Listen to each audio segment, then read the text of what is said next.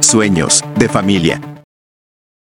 Observaban en YouTube videos de la gran montaña El Everest, la más grande del mundo, 8.448 metros.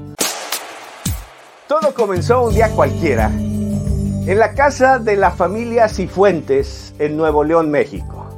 Cuando de pronto le surge una idea. Continuará.